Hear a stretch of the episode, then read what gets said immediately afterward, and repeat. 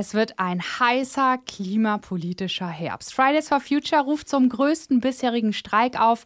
Das Klimakabinett der Bundesregierung möchte endlich konkrete Maßnahmen beschließen und auch die Vereinten Nationen sprechen über den Klimaschutz. Was wird passieren? Wir wagen den Blick in die Glaskugel. Mission Energiewende, der Detektor FM Podcast zum Klimawandel und neuen Energielösungen in Deutschland. Eine Kooperation mit dem Ökostromanbieter Lichtblick und dem WWF. Christian Eichler, der macht ja sonst diese Sendung. Momentan ist er im Urlaub in Vietnam. Herzliche Grüße. Und daher übernehmen wir hier an seiner Stelle Mission Energiewende. Ich bin Ivi Strüving und spreche mit meinem Kollegen Jonas Dietz über die klimapolitischen Ereignisse, die uns im September bevorstehen. Hi Jonas. Moin, moin, Ivi. Am 20. September, da möchte Fridays for Future den bisher größten Streik für das Klima abhalten. Machst du mit? Ja, also tatsächlich war ich bisher noch nie auf einer Fridays for Future Demo, aber am 20. September, ja, da möchte ich hingehen. Mhm. Bisher sind in über 200 deutschen Städten Demos angemeldet und da profitiere ich auch von, denn viele Veranstaltungen finden eben auch in kleineren Städten statt und ich werde in der Stadt meiner Kindheit an der Demo teilnehmen. Das ist in Bagde-Heide, das ist eine Kleinstadt in Schleswig-Holstein, die muss man auch nicht kennen. Mhm. Da ist sonst nicht so viel los, aber eine Fridays for Future Demo gibt es auch.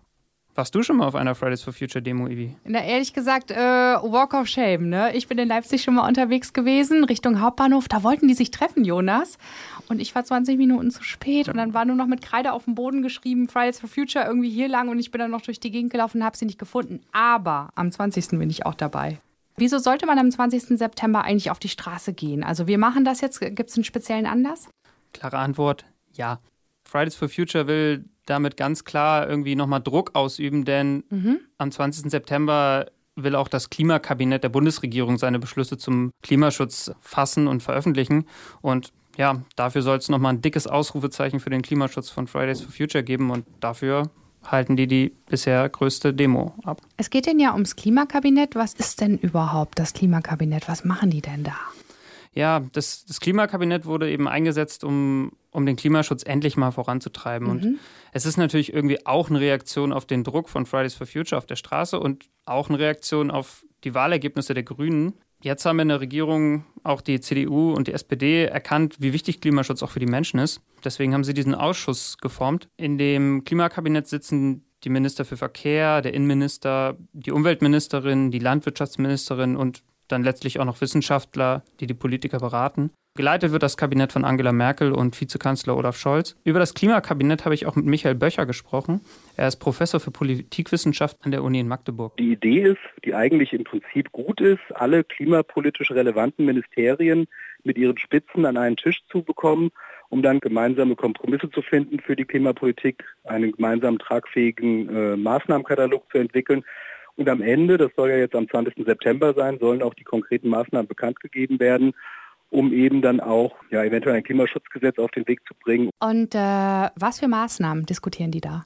Ja, momentan geht es irgendwie viel um den Preis von CO2. Also die SPD möchte gerne eine Steuer darauf einführen.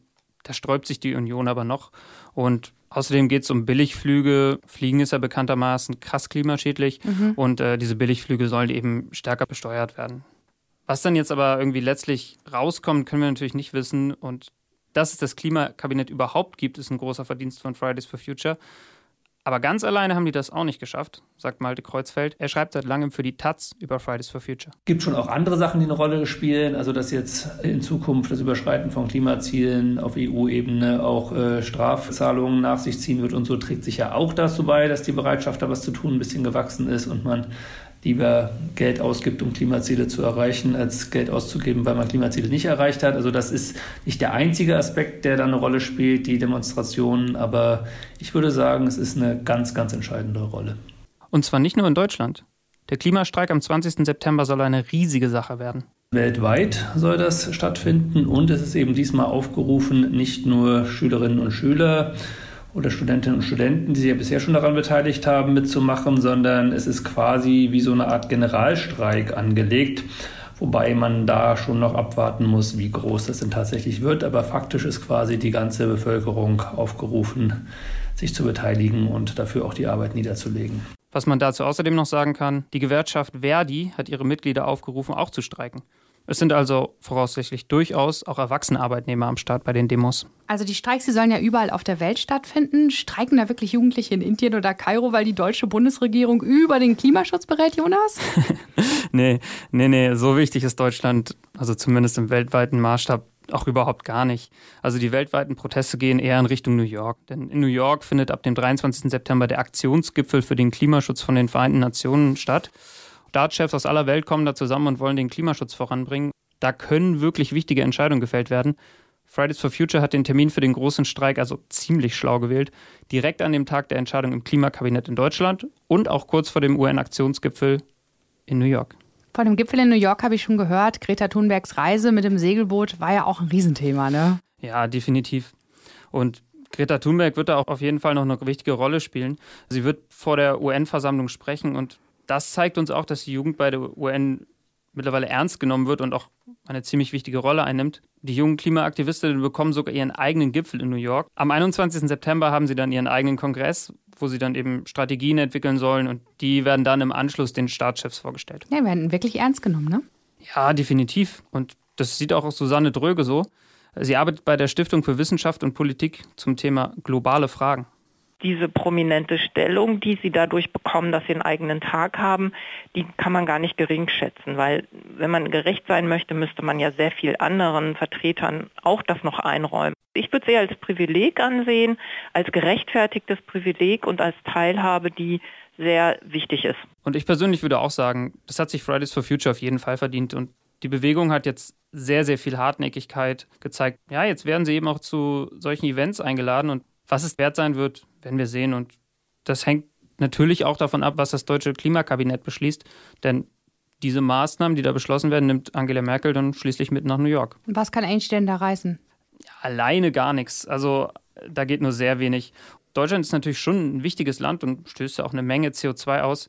Aber alleine wird dann niemand in der Lage sein, große Veränderungen zu bewirken. Mhm. Michael Böcher denkt, es brauche europäische Geschlossenheit, um bei dem Thema wirklich Einfluss zu haben. Also wenn Deutschland vielleicht in Zusammenarbeit mit Frankreich, das ja auch einige klimapolitische Maßnahmen auf den Weg bringen will, wenn man hier eine starke Achse für Klimapolitik hat in der EU, ist das natürlich sehr wichtig, weil dann die gesamte EU-Klimapolitik stärker wahrgenommen wird. Und das hat natürlich noch mehr Gewicht auf dem internationalen ähm, Verhandlungsparkett, als wenn Deutschland hier alleine mit äh, nationalen Maßnahmen kommt. Ja, es ist schon besonders. Die UN veranstaltet einen Sondergipfel zum Klimaschutz und das, obwohl schon in zwei Monaten der nächste Gipfel zu dem Thema ansteht. Im November treffen sich die Vertreter der Mitgliedstaaten in Santiago de Chile, also das ist die Hauptstadt von Chile. Auch da geht es dann ums Klima. Naja, jetzt hat aber UN-Generalsekretär Antonio Guterres zu diesem Aktionsgipfel eingeladen und er hat da ziemlich klare Vorstellungen, wie das laufen soll. Alle Staatschefs sollen gut durchdachte Pläne mitbringen, wie sie den Klimaschutz in ihren Ländern verbessern können. Sind da alle bereit zu, Jonas? Na, auf keinen Fall. Und das ist auch so ein Problem an dem Gipfel. Donald Trump hat noch offen gelassen, ob er überhaupt erscheinen wird und das wäre ja schon ein Ding. Immerhin findet die Konferenz ja in den USA statt. Und beispielsweise von Jair Bolsonaro, dem Präsidenten von Brasilien, können wir jetzt auch nicht unbedingt erwarten, dass er da ein ernsthaftes Konzept vorlegt, denn Klimaschutz hat für ihn bis jetzt auch keine Rolle gespielt. Das klingt dann aber nicht so, als könnte der Gipfel wirklich wichtige Maßnahmen bewirken, oder? Naja, auf jeden Fall die Chance dazu gibt es schon. Immerhin sind ja auch sehr viele Länder bereit, etwas zu tun. Auch in Brasilien und den USA zum Beispiel kann der Klimaschutz verbessert werden zur Not an den Präsidenten vorbei. Das beobachtet Susanne Dröge. Man versucht, und das versucht auch der Generalsekretär in New York, andere Akteure aus diesen Ländern einzubinden, von zivilgesellschaftlichen Bewegungen bis hin zu Unternehmen, die natürlich diejenigen sind, die wirklich Klimaschutz betreiben. Das machen ja nicht Regierungen direkt, äh, sondern das sind immer die Menschen, die in irgendwelchen ähm, konkreten Projekten drin stecken, Unternehmen, die investieren, in was investieren sie und was produzieren sie konkret, in welche Richtung geht das. Und die sollen an Bord kommen. Und das ist eigentlich auch der Hebel, mit dem man Klimaschutz voranbringen kann. Schließlich sollten wir auch nicht vergessen, nur weil einige Länder beim Klimaschutz nicht mitmachen, heißt das noch lange nicht, dass andere Staaten da aus der Verantwortung raus sind. Also Fridays for Future haben das sehr wirkungsvoll gemacht und in ganz vielen Ländern Druck auf die Regierung ausgeübt, sodass die Staatschefs sich nicht aus der Verantwortung stehlen können. Irgendwie macht das Ganze ja auch Mut. Also ich habe wirklich das Gefühl, dass die jungen Klimaaktivisten es schaffen, von unten Druck zu machen. Mhm. Und was am Ende rauskommt, werden wir sehen. Also eines ist meiner Ansicht nach sicher, Fridays for Future werden keine Ruhe geben.